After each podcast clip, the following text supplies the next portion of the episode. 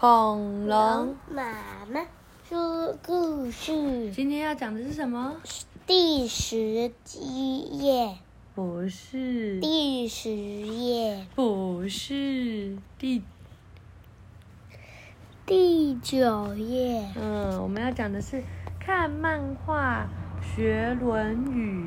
王文华。看漫画学庄子。不是，今天是《论语》。《论语》。《论语》是另外一个人讲的话，是孔子讲的话。嗯，然后是小天下出的。庄子是哪一个？庄子是另外一本。对。对。对，庄子是讲很多故事的，用很多小动物的故事的人。然后《论语》是会讲很多道理的人。好，来吧，今天要讲的是工。对，工欲善其事，必先利其器。工欲善一次，力学上一次。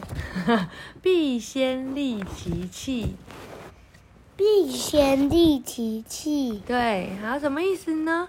他说，事先做好准备，可以避免许多麻烦哦。他说明天要月考了，大家要好好准备哦。老师说。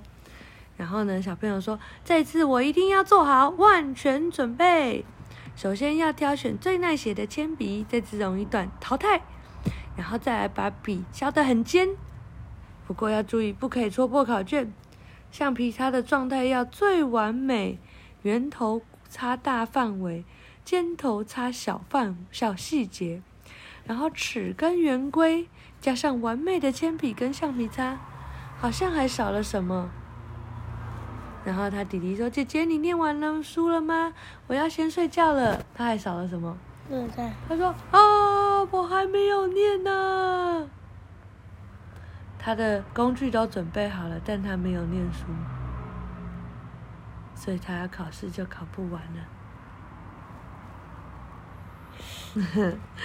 好，然后他原文是“子贡问为人”，这是什么东西啊？这是圆规，用来画圆圈的。好，他说：“子贡问为人，子曰：‘工欲善其事，必先利其器。居士邦也，士大夫之贤者，有其事之仁者。’”《卫灵公篇》第十五。哦，他的翻译说：“子贡问孔子如何培养仁德。孔子说，工匠如果要把工作做好，一定要先把工具打磨锋利哦。居住在一个国家，要为大。”大夫中贤能的人服务，和世人当中有仁德的人交朋友。哦，然后生活里的思考，水彩画画到一半才发现颜料颜料缺少了红色和绿色。